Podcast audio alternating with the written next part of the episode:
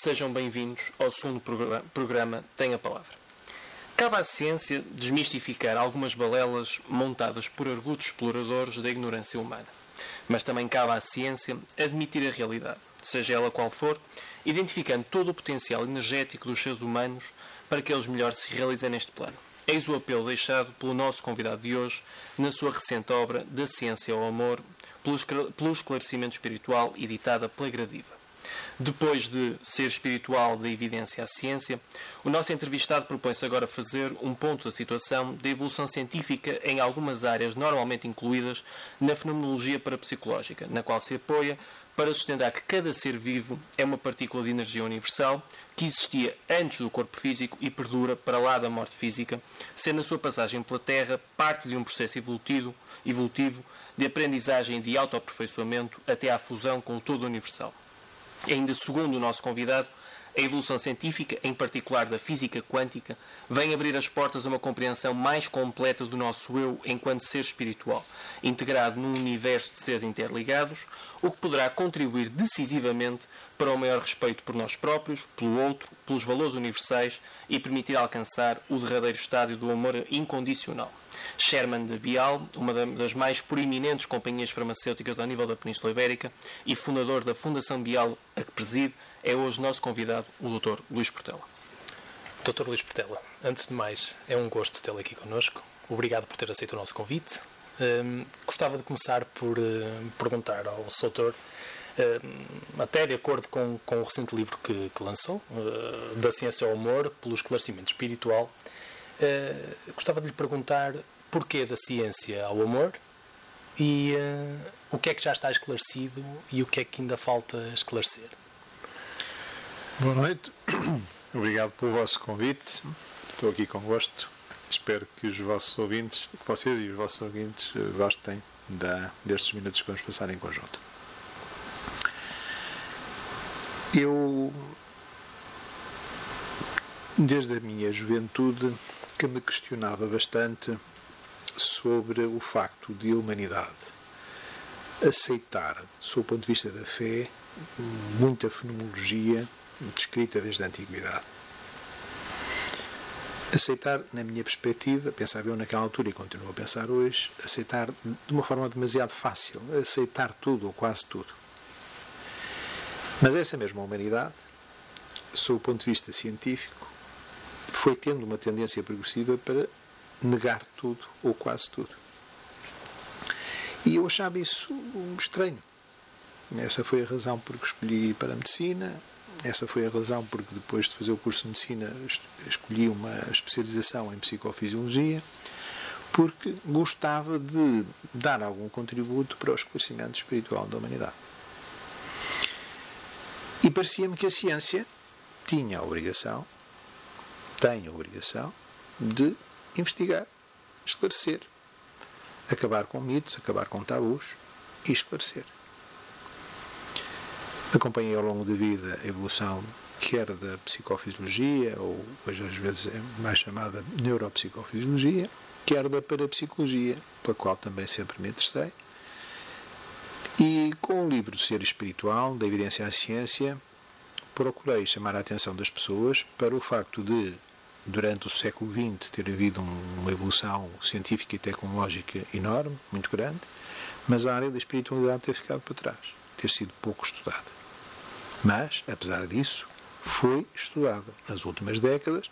Algumas universidades europeias e norte-americanas dedicaram-se ao estudo da parapsicologia.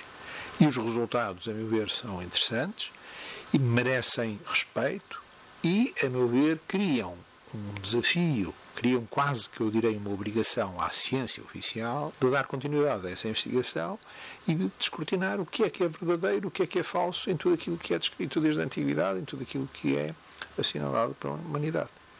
Procurei nesse livro cruzar os dados científicos com os tradicionais dados da espiritualidade. O livro foi muito bem aceito, neste momento está em 26 edição, para mim foi, foi realmente uma surpresa, a maneira como ele foi aceito pelo público, e então eu senti necessidade de trazer um acréscimo de informação, ir um pouco mais além, Certo. E então trouxe alguma investigação, trouxe os resultados mais apurados, em mais pormenor da investigação científica que tem sido feita e cruzo-os com os dados da espiritualidade, mas agora, mais do que o objetivo de focar as pessoas na investigação que tem sido feita, com o objetivo de focar as pessoas na vantagem que haverá para os seres humanos conhecerem-se melhor, na vantagem que haverá para os seres humanos em percebendo-se como, como iguais uns com os outros, partículas de energia, almas, espíritos, como se lhe queira chamar, eu prefiro partículas de energia para fugir aos rótulos tradicionais das religiões, como seres iguais em essência, hum, talvez possamos, bem conscientes disso, talvez possamos perceber que não nos cabe neste mundo andar a cotovelar-nos uns aos outros em competições desvairadas, em conflitos permanentes. Eh, talvez nos caiba ter uma posição mais harmoniosa, mais equilibrada para com os outros seres humanos, para com os animais em geral, para com os vegetais, para com a natureza de uma forma geral. E dessa forma, em harmonia, possa criar um estado de maior pacificação, de maior tranquilidade, eh, que eu penso que de uma forma progressiva poderá terminar na, assim, no amor, no amor, primeiro no amor de cada um para consigo próprio, das pessoas gostarem mesmo de si próprios, que às vezes não é fácil, as pessoas gostarem do outro nas suas diversas formas, as pessoas gostarem do todo, o chamado amor incondicional, amor universal. E, portanto, na minha perspectiva, o desenvolvimento, o desenvolvimento científico nestas áreas poderá prestar um enorme serviço à humanidade, criando condições para que a humanidade aprenda a viver melhor à superfície da Terra aprenda de alguma forma a viver em amor. Uh, Soutor, um, tive a oportunidade de ler a obra mais do que uma vez e filo com muito gosto, de facto, já conhecia a obra, mesmo antes deste convite interessado. É uma obra que hum, talvez proporcione aqueles momentos de reflexão que, a que muito alude na, na obra, aqueles 10, 15 minutos de reflexão diária a obra de facto faz um, coloca uma enorme ênfase nessa necessidade e também na, na postura que o ser humano deve, ter, deve ter para com os demais seres, referindo-se aí a um respeito tolerante que o ser humano deve ter para com os demais seres. Uh, e, essa, uh, e essa posição que adota uh, imediatamente me suscitou uma questão. E, e vou-me servir de uma passagem de Martinho Lutero para o efeito. Dizia-nos Martinho Lutero: não são as boas ações que fazem o homem bom, mas inversamente, é o homem bom que pratica as boas ações. Do mesmo modo, não são as obras más que fazem o homem mau, mas é o homem mau que comete as obras más.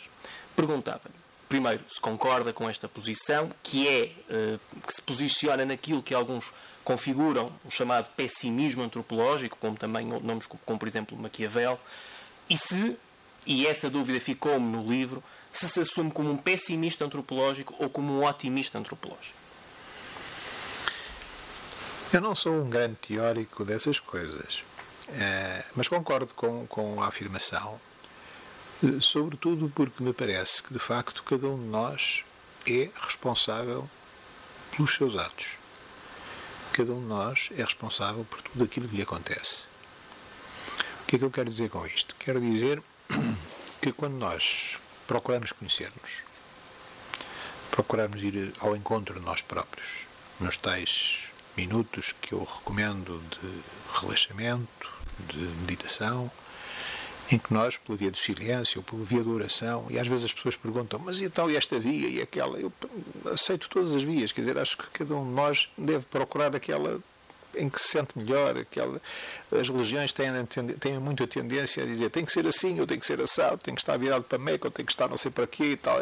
Tem que estar sentado de pé, ajoelhado. Enfim, eu, eu acho que cada um deve fazer as coisas da forma que, em que se sinta melhor, que seja mais confortável para si, que se, em que se sinta mais a vibrar com a energia universal, a vibrar com a inteligência universal. E, portanto, eh, quando, quando fazemos eh, esse, esse relaxamento, essa meditação, eh, vamos ao encontro de nós próprios. E vamos eh, reconhecendo como, como, como partículas de energia, percebendo a capacidade do nosso pensamento, a força do nosso pensamento, percebendo que o acaso não existe, percebendo a lei de causa e efeito, quando nós assumimos comportamentos errados, mais cedo ou mais tarde as coisas batem-nos em cima. Quando nós fazemos coisas boas, corretas, temos atitudes corretas e boas, mais cedo ou mais, ou mais tarde também havemos de usufruir benefício desse, dessa posição. E, portanto, eu direi que é bonito nós partirmos ao encontro de nós próprios. É bonito nós podermos aprender a controlar o nosso pensamento. Podermos diariamente analisar as últimas 24 horas, perceber aquelas situações em que cometemos erros, em que fizemos coisas que nos desagradam, que nos envergonham, em procurar identificar as causas disso, em tentar em procurar perceber se no dia seguinte voltarem a acontecer eh, situações semelhantes, como é que nós devemos fazer para fazermos aquilo que realmente nos importa, aquilo que achamos que é mais útil para nós e para os outros, e não cometermos os mesmos erros. A maneira como podemos educar o pensamento no sentido de nos posicionarmos de uma forma objetivamente eh, positiva para que as coisas corram de acordo com aquilo que é a nossa vontade, daquilo com que é o nosso desejo mais íntimo. E quando fazemos isso de uma forma honesta, transparente, para connosco próprios, eh, eu acho que pode demorar semanas, meses ou anos, mas há um dia em que nós conseguimos, percebemos que faz, conseguimos fazer as coisas como queremos orientar-nos, como queremos fazer. Percebemos a força do nosso pensamento. E vamos percebendo que por vezes nós pensamos e idealizamos determinadas coisas e quando nos colocamos de facto ao serviço dos outros, quando de facto nos pomos numa posição positiva, construtiva, conseguimos às vezes coisas muito mais bonitas do que aquelas que estávamos até a sonhar. Vamos mais além do que aquilo que era o nosso sonho. Bem, e a verdade é que vamos percebendo que quem controla o seu pensamento controla, também está capaz de controlar as suas palavras está capaz de falar de uma forma de acordo com o seu próprio sentimento, de acordo com, com o seu próprio pensamento. E quando controla as suas palavras, quando controlamos as nossas palavras, percebemos que também somos capazes de controlar os nossos atos. E percebemos que realmente nós estamos a fazer uma, um caminho de autoaperfeiçoamento, em que nos vamos corrigindo, em que vamos melhorando, em que vamos descobrindo a melhor versão de nós próprios. E vamos fazer isso na minha opinião, com um prazer crescente, com um sentido de felicidade profunda crescente. E isso leva-me a pensar que, de facto, eh, nós somos responsáveis por tudo aquilo que nos acontece. Que o acaso não existe. E, portanto, quando há coisas que nos acontecem desagradáveis, más, há que, sobretudo, parar, esfriar e tentar perceber o que é que fizemos antes que provocou isso. Claro que aqueles que não admitem a teoria das vidas sucessivas recuam, algum, recuam alguns anos, até à sua meninice ou até à, à, à sua vida intrauterina, eventualmente. Aqueles que admitem a teoria das vidas sucessivas recuam para as tais supostas vidas passadas, à procura de uma situação que tenha criado condições para que aquilo que agora de mal nos acontece esteja a acontecer. Portanto, na minha opinião, nós somos profundamente responsáveis, responsáveis por tudo aquilo que nos acontece. Se me disser, bem, mas quando a pessoa vai ali atravessar a rua e cai um vaso lá do quarto andar e, e lhe parte a cabeça, que, que responsabilidade é que a pessoa tem nisso? Eu direi, e quem é que mandou a pessoa atravessar, atravessar naquele sítio, naquele momento? Em último lugar, a escolha será sempre da pessoa, não é? Há capacidade de nós termos uma intuição mais ou menos desenvolvida, há capacidade de nós percebermos ou não se é conveniente estarmos aqui ou ali. Eu penso que sim, penso que há essa capacidade e que é importante sabermos utilizar todo esse manancial para podermos servir os nossos próprios interesses e servir os interesses dos outros, servir os interesses do todo. Soutor, eh, até na sequência daquilo que o Soutor acaba de dizer e indo um pouco à boleia do, do tal princípio fundamental da autorresponsabilidade eh, do ser humano, hum, do princípio do, do autoaperfeiçoamento, um, isso apela ao tal conceito que o seu autor refere no seu livro de, do tal mundo escola. E esse tal mundo escola, ligando já que até com se calhar um, um princípio de um, o princípio não a teoria das vidas das vidas sucessivas um, quando quando é que chega quando é que chega ao limite ou seja qual é o final digamos assim desse mundo escola é quando por exemplo aquilo que muitos praticantes de yoga chamam o samadhi ou seja a iluminação total em que digamos assim deixamos este mundo terreno eh, sem ter a necessidade de cá voltar? Ou ainda assim hum, haverá sempre uh, uma necessidade de evolução constante? Um, no meu livro foco algumas coisas que são experiências, dados factuais, ciência.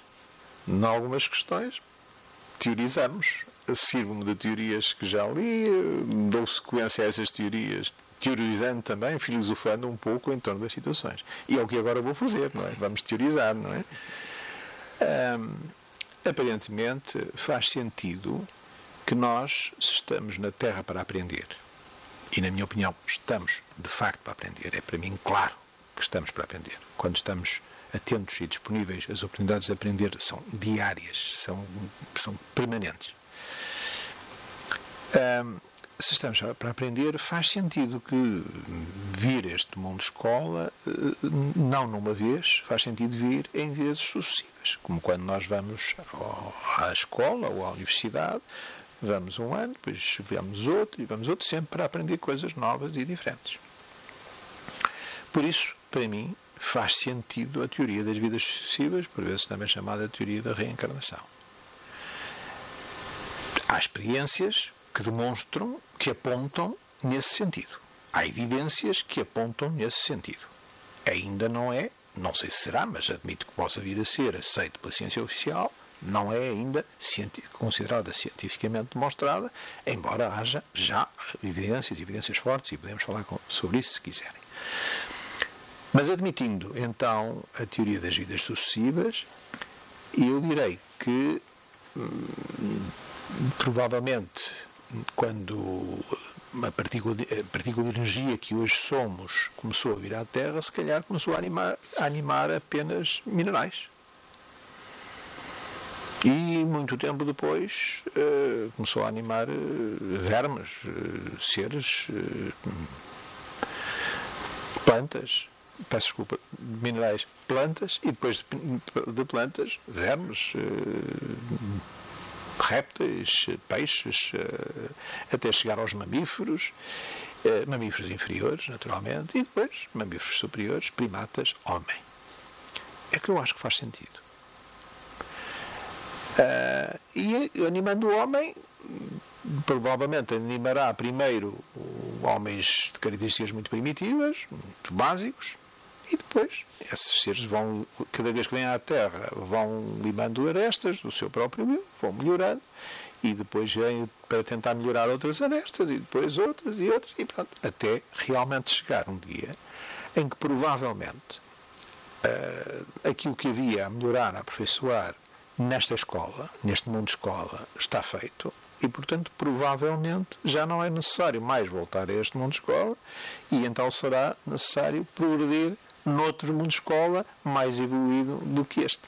E a mim não me custa a crer que haja mundos mais evoluídos do que este, porque de facto eu vejo tantas coisas que nos agradam no mundo Terra que não me custa admitir que este seja, digamos, um mundo de escola primária e que depois se haja uma escola secundária e que depois haja uma universidade. Portanto, mundos de escola mais, mais graduados, mais diferenciados, mais evoluídos do que este. E, portanto, para mim, isto faz sentido. É uma teoria uh, que eu tenho lido, tenho recolhido, vou juntando as coisas e, para mim, o que faz sentido é de facto isto.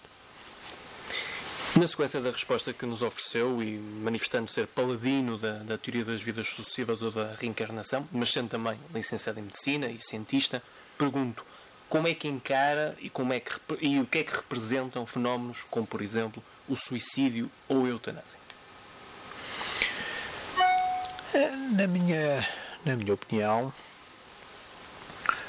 o suicídio é um é uma decisão a que todos nós temos direito, naturalmente, mas é uma má decisão, uma péssima decisão, uma das piores decisões que provavelmente um ser humano pode tomar uh, quando a sua passagem pela Terra.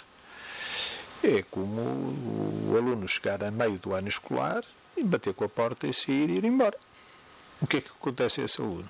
Ah, se tiver a oportunidade para se lhe consentirem, no início do ano letivo seguinte, tem que voltar para o mesmo nível, para passar pelas mesmas situações, para aprender aquilo que não aprendeu naquele ano e seguir em frente. E, portanto, eh, para mim, o suicídio é um abdicar de aprender o que é necessário aprender. Dizer, na minha opinião, quando nós vimos à Terra, nós escolhemos as situações eh, convenientes para a nossa evolução. Cada um de nós tem facetas. Eu acho que cada um de nós é como que um poliedro multifacetado. Cada um de nós tem facetas já bastante polidas, onde já estamos bastante bem, sentimos que estamos bem, temos boas características, e temos outras facetas muito rugosas em que ainda não, não conseguimos poli-las. E, portanto, na minha opinião, nós vimos para polir determinadas facetas e vamos polindo e tal. Quando escolhemos, quando vimos, quando preparamos a vinda à Terra, escolhemos a região do globo, uh, o nível social, os pais, o enquadramento, em que nós achamos que temos condições para melhorar. Para melhorar nas tais facetas que ainda nos falta, falta polir. Um, e depois cabe-nos, num enquadramento escolhido por nós, vencer as dificuldades que nos surgem. E aí é que demonstramos o nosso valor e aí é que vamos progredindo espiritualmente. Quando uh, fraquejamos, não, senti não nos sentimos capazes de fazer isso, uh, e de repente uh, achamos que o melhor é parar com tudo e, e, e, cometer o suicídio, a meu ver, estamos a, fazer, a tomar uma atitude desastrosa, porque de facto não resolve nada, ou aquilo que ficou para aprender, vamos ter que aprender numa vez seguinte, em situações tão desfavoráveis ou ainda mais desfavoráveis para, para melhor nos aprenderem, para, para melhor nos uh, um, obrigarem, entre aspas, a aprender essas situações. E, ao mesmo tempo, estamos a criar uma situação desagradável, profundamente desagradável para todos aqueles que nos são queridos, uma situação em que, digamos, da vez seguinte ainda vamos pagar mais as favas do que desta, porque, porque estamos de facto a cometer um erro de todo o tamanho. No que diz respeito à eutanásia, pronto, eu sou de facto um defensor da vida. Eh, como acabo de dizer, acho que todos têm direito a, a interromper a vida. O que já não me parece tão cruel é que, por lei, o profissional de saúde seja obrigado a ser conivente com quem quer terminar com a sua existência. Eh, digamos que não me parece razoável que quando uma pessoa quer, se quer suicidar, uh, utilize uma legislação possível para confrontar com o médico, você tem que me matar porque eu quero, quero morrer. Se quer morrer, utiliza uma das maneiras que há de, de suicidar. Não é necessário a conivência de um profissional de saúde.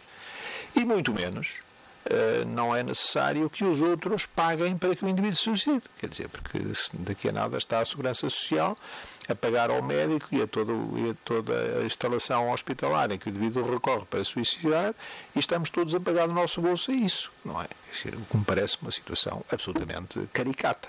É? Uh, portanto, eu de facto acho que a eutanásia é um disparate. Agora, deixe-me dizer, há certas situações, quer dizer, eu, eu acho que hum,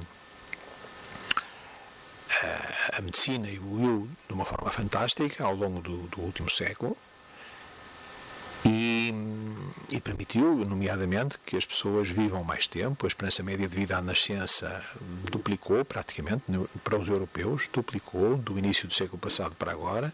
Portanto, as pessoas vivem muito mais e vivem melhor, em melhores condições e com mais saúde. Um,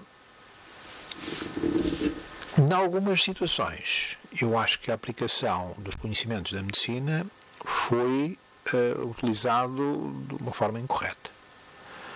Ou seja, quando não há maneira de salvar a vida de uma pessoa, quando ela está condenada à morte e não há meios conhecidos, do ponto de vista científico, de o fazer, manter um indivíduo ligado a uma máquina a, viver de uma forma artificial ou através de uma terapia qualquer, das mais recentes e eventualmente até das mais caras, a, digamos, eh, manter o indivíduo em vida de uma forma absolutamente artificial, muitas vezes com um enorme sofrimento para o próprio, com um enorme sofrimento para a família, eu isso também não me parece bem.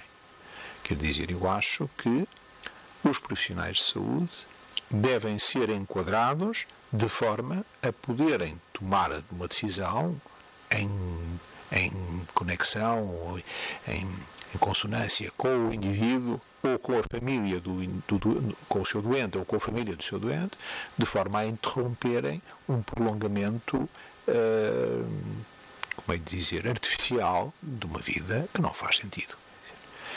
Uh, eu tenho assistido a algumas situações nomeadamente de doentes oncológicos, que eram, digamos, mantidos em vida e já mesmo depois de um coma e não sei o que e tal, ligados às máquinas, que eu acho que isso é uma coisa que não faz sentido nenhum. E, portanto, eu diria o caminho do meio é, é sempre, ou normalmente, é, eu direi sempre o melhor, mais apropriado. Não me parece que seja curial que o indivíduo deseje suicidar-se e vá pedir ao médico para o fazer, também não me parece curial um prolongamento exaustivo da vida de uma forma que não faça sentido.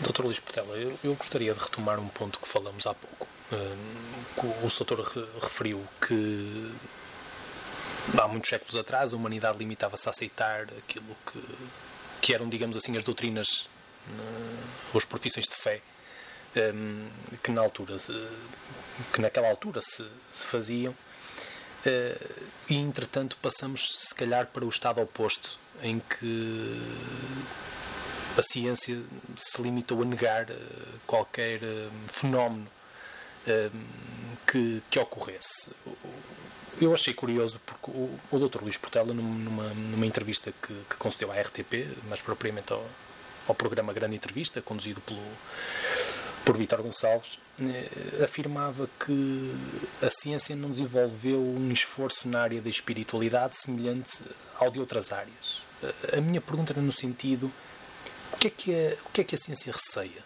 afinal? Se é que receia alguma coisa? Eu não sei se sou a pessoa mais adequada para responder à sua questão, não é? Uh, não sei se sou. Mas eu acho que tudo, tudo se quer a seu tempo e as coisas uh, vão evoluindo, às vezes de uma forma não tão aparente, mas vão evoluindo. E nos últimos anos, nas últimas décadas, tem havido uma evolução já com algum significado.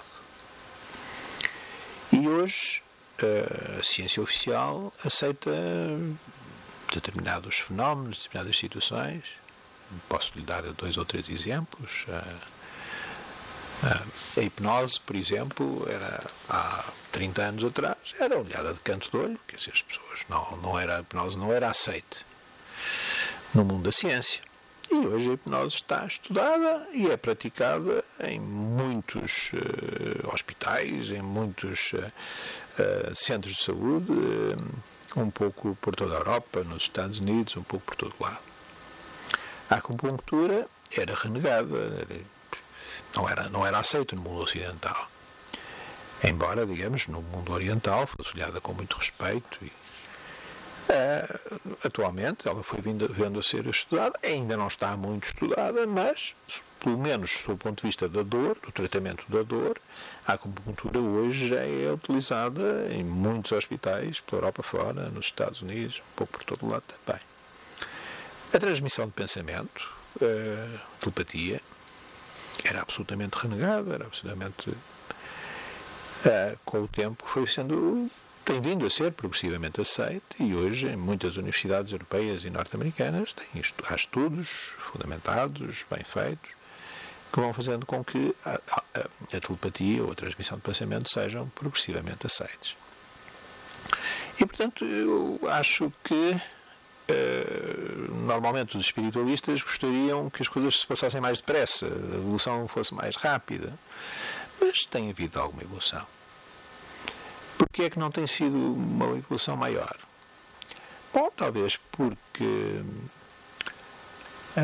as pessoas foram num crescendo de, de materialidade, de consumo, a que a evolução científica que foi, foi sendo feita no século XX terminou por, de alguma forma, focar muito as pessoas na materialidade. Foi uma evolução muito focada na materialidade e, portanto, as pessoas terminaram por se focar ali e dali gerou-se um consumismo exacerbado e uma postura realmente de costas voltadas para a espiritualidade e para os grandes valores universais.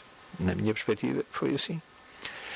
Foi um exagero provavelmente, para mim o que faz sentido, é que provavelmente a esse exagero se siga uma readaptação. E parece-me que faz sentido esperar-se que no século XXI, de uma forma sensata, ponderada, essa investigação que não se fez no século XX se faça na área da espiritualidade. E que com alguma naturalidade, ao longo do século XXI, terminem por ser descobertos determinadas, enfim, descortinadas determinadas formas de energia que eram menos conhecidas ou desconhecidas, eh, sejam, enfim, eh, ao mesmo tempo reveladas, digamos que algumas balelas que eram difundidas eram de facto autênticas balelas e, portanto, desmascaradas essas situações, é natural que as coisas se vão fazendo assim. Ora, por um lado, mostrando algumas capacidades que não estavam descobertas, por outro lado, eh, desmistificando, desmascarando certas situações de oportunismo que se foram vivendo. E, e, para terminar a minha resposta, eu diria que essas situações de oportunismo muito terão ajudado a que houvesse pouca credibilidade nesta área e que os cientistas fugissem um bocado desta área. Porque hoje bem, eh, infelizmente, no passado, alguns investigadores nesta área começaram a tentar impor as suas ideias e tentar demonstrar que isto era verdade do que aquilo é mentira. E a ciência não se faz assim. A ciência faz verdade pela verdade, eh, levantar o véu da ignorância, procurar, eh, de uma forma séria, profundamente séria, honesta, ir ao encontro da verdade. E como alguns cometeram erros, e como depois havia pessoas com características mediúnicas que também começaram a explorar os seres humanos, a levar dinheiro, a tirarem benefícios económicos e, a meu ver, quando tiram benefícios económicos, as suas características mediúnicas uh, deterioram-se e, portanto, e depois começam, mas depois também querem ganhar o seu dinheirinho e, portanto, começam a mentir um bocado, a elaborar um bocadinho numa, numa pequena mentira, depois uma pequena mentira maior e tal. E tudo isto trouxe para o, o setor um descrédito que fez com que a ciência oficial terminasse por se afastar desta área. Eh, ao, longo das últimas décadas, felizmente, alguns eh, investigadores foram abraçando esta área e repare, é com muita satisfação que eu vejo que há médicos, que há psicólogos, que há físicos, que há matemáticos, que há filósofos, que há gente que, com, com preparação base de muitas áreas que hoje se vai dedicando de uma forma progressiva à, à investigação científica na área da parapsicologia. E, a meu ver, esse é o caminho uh, de juntar saberes, de congregar esforços no sentido do esclarecimento espiritual da humanidade. O Soutor referia, referiu agora na, na, última resposta que ofereceu ao meu colega, aludiu aos valores universais. Aliás, é uma ideia que perpassa por todo o livro. Alude a valores universais, refere-se também às leis universais. Por um lado, gostava que concretizasse o que é que entende por valores universais e a conformação que o ser humano tem inevitavelmente que manter com as leis universais, com as leis imutáveis. Por outro lado, também eh, colocava a seguinte questão, talvez um pouco em jeito de provocação. Pode entender-se que aquilo que propõe no seu livro, uma trajetória evolutiva que culmina na integração por fusão, na energia que anima o universo, é apenas um projeto de homem não aplicável a todos os seres humanos? Por outras palavras, não radica na personalização e na diversidade a riqueza do ser humano?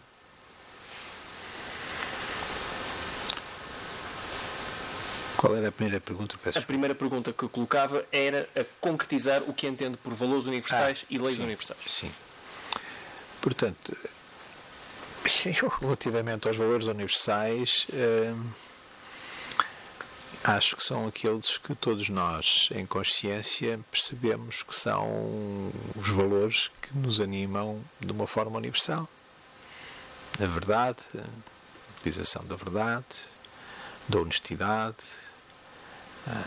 do amor ao trabalho, do, enfim, hum, todos aqueles valores que as, os seres humanos percebem como valores universais um, e que são normalmente difundidos pelas mais diversas religiões, que são normalmente difundidos uh, pelos sistemas de moral, pelas doutrinas as mais diversas. Portanto, não invento nada de novo, é aquilo que para mim é uh, universal a lealdade, enfim, os valores tradicionalmente considerados universais.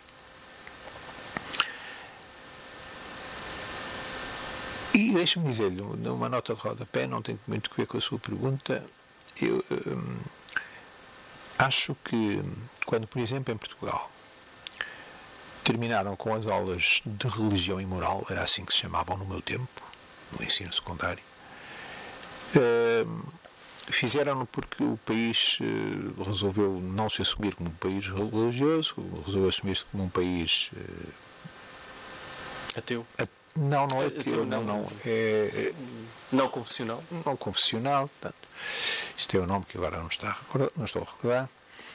Um, laico, como um país laico, um Estado laico, exatamente. um Estado laico, e portanto acabaram com as aulas de religião. A moral foi atrás e, na minha perspectiva, foi mal. Ou seja, eu concordo que um Estado, num sistema de educação montado pelo Estado para servir a sua população, não deve misturar princípios religiosos. Deve respeitar os princípios religiosos de cada um, mas não o ir difundir em larga escala para benefício desta ou daquela religião. E, portanto, parece, pareceu-me bem que acabassem com as aulas de religião. Agora, o que me pareceu que fez falta é que ao mesmo tempo acabaram com as aulas de moral.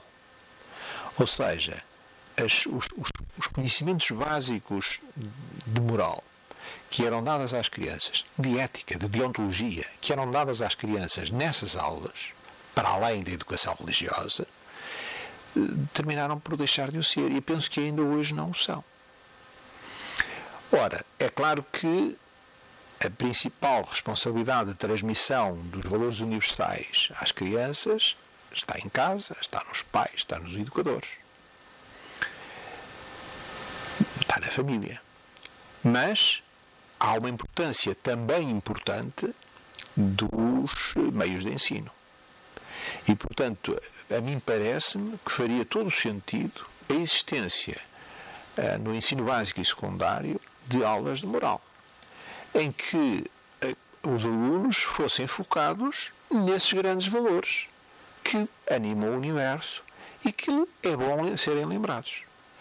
E claro que alguns dos alunos têm pais em casa, avós, educadores que lhes lembram, outros têm, se calhar, pais em casa, avós que não lhes lembram ou que até lhes dão maus exemplos relativamente a esses valores.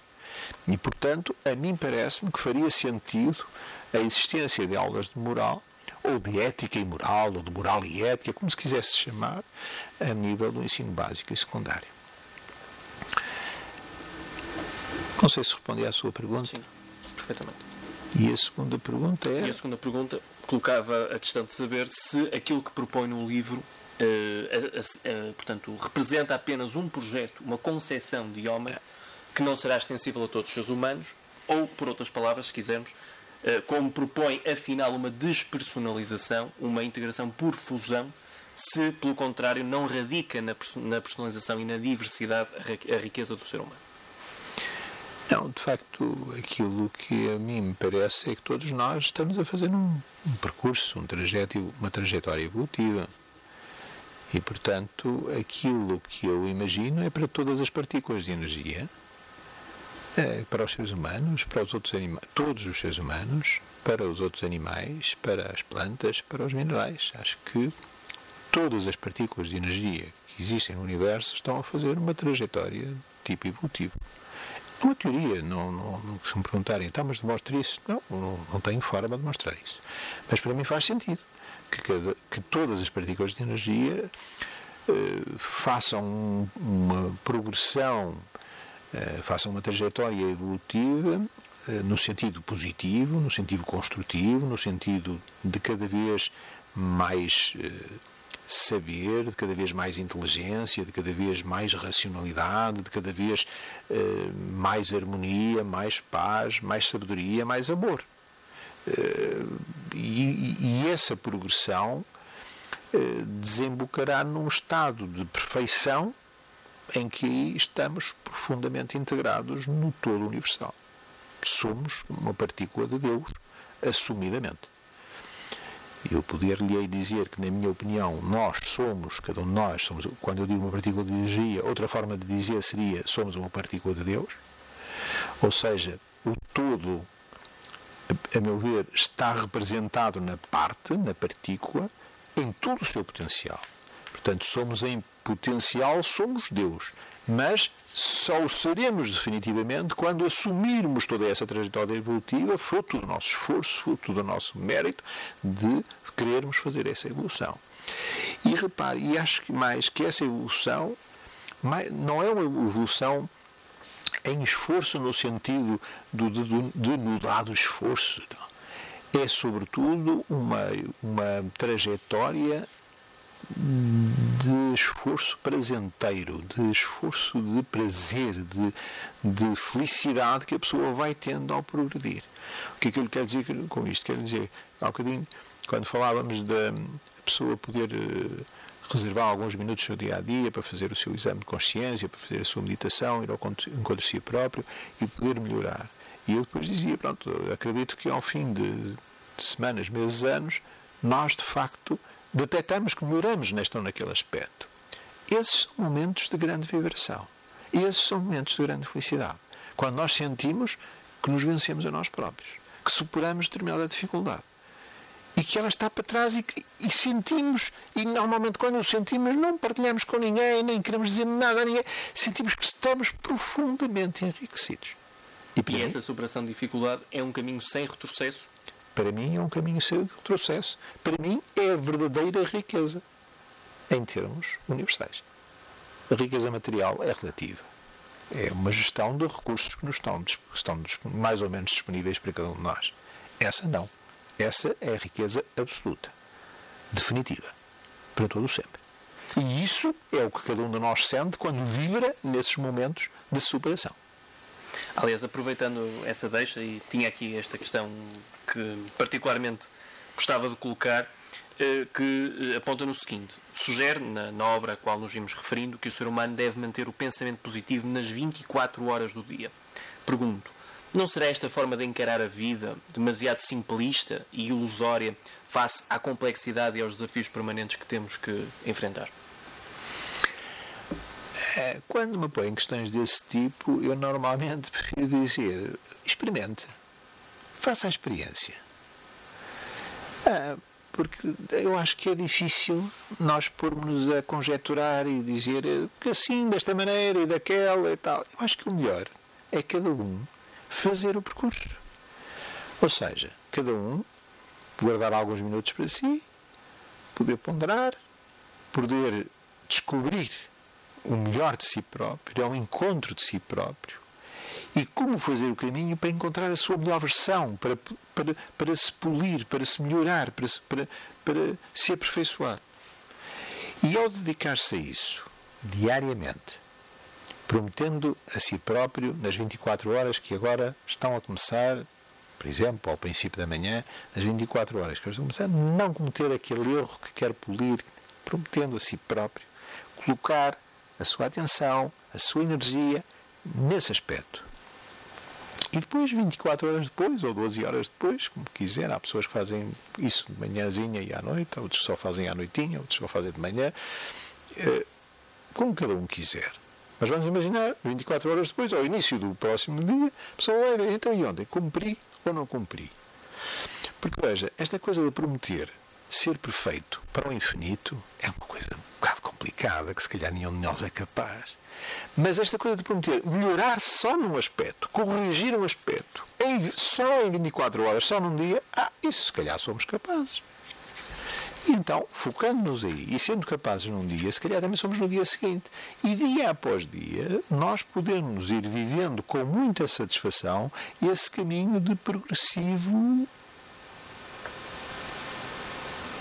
aperfeiçoamento, de, de, progressivo, de progressiva aprendizagem de um caminho melhor. Melhor porquê? Porque mais útil para nós e mais útil para os outros. Dr. Luís Portela, o nosso tempo está a terminar, mas eu não gostaria que terminássemos sem antes, sem antes lhe colocar uh, duas perguntas. A primeira não é nada que o Soutor já não tenha ouvido noutras sedes. É, hum, consta do seguinte: está mais perto o Soutor de encontrar o seu caminho perfeito? E uh, a segunda uh, prende-se com a fundação à qual preside, a Fundação Bial, constituída em 94, uh, em conjunto pelos laboratórios Bial, em conjunto com o Conselho de Reitor da, das Universidades Portuguesas.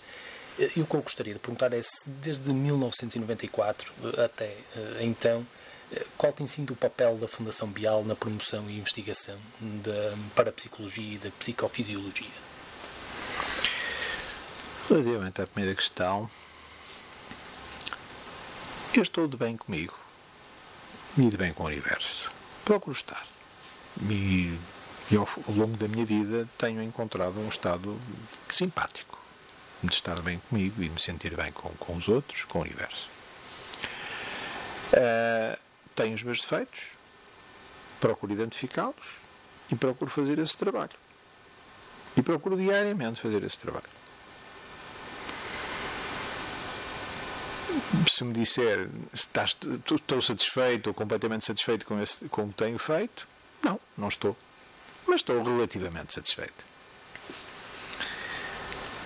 Ah, estou a fazer o meu caminho, estou a fazer o meu caminho de aprendizado, procuro aproveitar as oportunidades que a vida me dá e não me sinto mal com isso. Ou por outra, sinto-me bem com isso. E uma das coisas que me sinto bem é hoje olhar para trás e ver que realmente dei o meu contributo para a criação de uma fundação independente, de utilidade pública, considerada pelos diferentes governos de utilidade pública, que não é que não que não visa o lucro, portanto uma fundação sem fins lucrativos, a Fundação Bial, eh, depois idealizamos que ela apoiasse eh, o desenvolvimento científico, quer na perspectiva material, física, quer na perspectiva espiritual, e criamos eh, primeiro um prémio, agora dois prémios, o prémio Bial e agora um Bial Award in Biomedicine, portanto o prémio Bial de Medicina Clínica mais focado nos países de língua portuguesa e um Bial Award in Biomedicine eh, focado a nível internacional que são prémios de valor elevado e que têm sido ganhos por cientistas eh, portugueses e estrangeiros de grande grabeira. Acho que foi um contributo interessante, simpático. Uh, de cada uma das, das, obras premiadas, nós editamos cerca de 10 mil exemplares que são distribuídos gratuitamente à classe médica. É uma forma de difundir, não tem nada a ver com os medicamentos de Pial, nada disso. É uma forma de difundir a boa ciência que se faz. Certo. E acho que foi simpático e acho que está bem. E também simpático, ainda mais simpático, um sistema de bolsas, um sistema de apoios à investigação científica que criamos em 1994 e que apoia com verbas interessantes, eh, entre 5 mil e 50 mil euros, projetos de investigação na área da psicofisiologia e na área da parapsicologia. Até hoje, a Fundação Bial apoiou salvo erro, 614 projetos, envolvendo 1.351 investigadores de 25 países diferentes, cerca de metade na área da psicofisiologia e cerca de metade na área da parapsicologia. Eu devo lhe dizer que, quando tomei a minha decisão de deixar a minha carreira de médico e de investigador para me dedicar à empresa de família, para me dedicar a Bial, sonhei idealizei, desejei ser capaz de, quando tivesse algum dinheiro, poder investir a apoiar aqueles que faziam aquilo faziam na vida aquilo que eu estava a deixar de fazer, a investigação científica nestas áreas. Não podia naquele momento imaginar aquilo que nós fizemos ao longo dos anos. Eu imaginei apoiar 6, 10, 12, uma dúzia de investigadores. Não me podia passar pela cabeça de forma nenhuma, ao fim de 25 anos, temos apoiado 1.351 investigadores de 25 países diferentes. O que é que essa gente tem feito? Qual o, fruto desse, do trabalho dessa gente? Há trabalhos muito interessantes, há trabalhos com, que, têm, que, a meu ver, estão a dar um contributo muito interessante. Há trabalhos que são publicados nas melhores revistas, na Science, na Nature. Há trabalhos mais clássicos, mais, numa perspectiva mais conservadora da ciência. E há tra trabalhos mais atrevidos, ah, numa perspectiva mais avançada e por isso também mais discutida, mais polémica, como seja, por exemplo, a transmissão de pensamento entre seres humanos e animais, nomeadamente cães, como, como seja, por exemplo, a psicocinese em animais, em, com, com pintainhos e com coelhos, que são coisas mais polémicas, mas que são investigações que me parece que são feitas de uma forma séria e que merecem ser continuadas, sobretudo isso, continuadas, aprofundadas para o tal esclarecimento espiritual da humanidade. E, nomeadamente, quando, voltando àquela, àquela área que há bocadinho falamos, nas, nas teorias das vidas sucessivas, realmente alguns investigadores apoiados por nós uh, fizeram um trabalho absolutamente meritório na área das supostas vidas passadas, uh, estudando cerca de, até agora cerca de 3 mil crianças que indicam que viveram há 100 ou há 200 anos atrás e, e dizem nomes local onde viveram, os seus nomes, os nomes familiares, as suas profissões, tudo isso. E esses homens, esses médicos e psicólogos que os estudam, vão depois aos locais onde as crianças dizem que viveram antes e tentar demonstrar a verdade ou a mentira da existência dessas pessoas. E em 68% dos 3 mil casos, portanto em cerca de 2 mil casos, demonstraram que essas pessoas existiram com mais ou menos as características que serão indicadas pelas crianças. Eu penso que são passos muito concretos, muito positivos, no sentido de um esclarecimento espiritual da humanidade com base no desenvolvimento científico. Dr. Luís Portela, foi um gosto contar com a sua presença no nosso programa. Uh, temos tido o privilégio de muito poucos de poder uh, partilhar o mesmo espaço que o Soutor. Uh, portanto, renovo os nossos agradecimentos. Se me permitir, eu gostaria de terminar partilhando um pensamento que é da autoria do Soutor. Um, e passo a citar: O esplendor da, da realização universal está no amor. E amar é manter construtivamente a procura do melhor para si, para os outros, mesmo para quem nos procura agredir, e para todos. Amar é conseguir manter o pensamento orientado para os seus grandes objetivos, sem se deixar atrapalhar ou desviar, aconteça o que acontecer. Quando amar, de facto, todas as partículas do todo estará profundamente integrado nele, será apenas amor será real e definitivamente uma partícula de amor universal. O Tem a Palavra fica hoje por aqui. Obrigado a todos. Encontramos-nos em breve.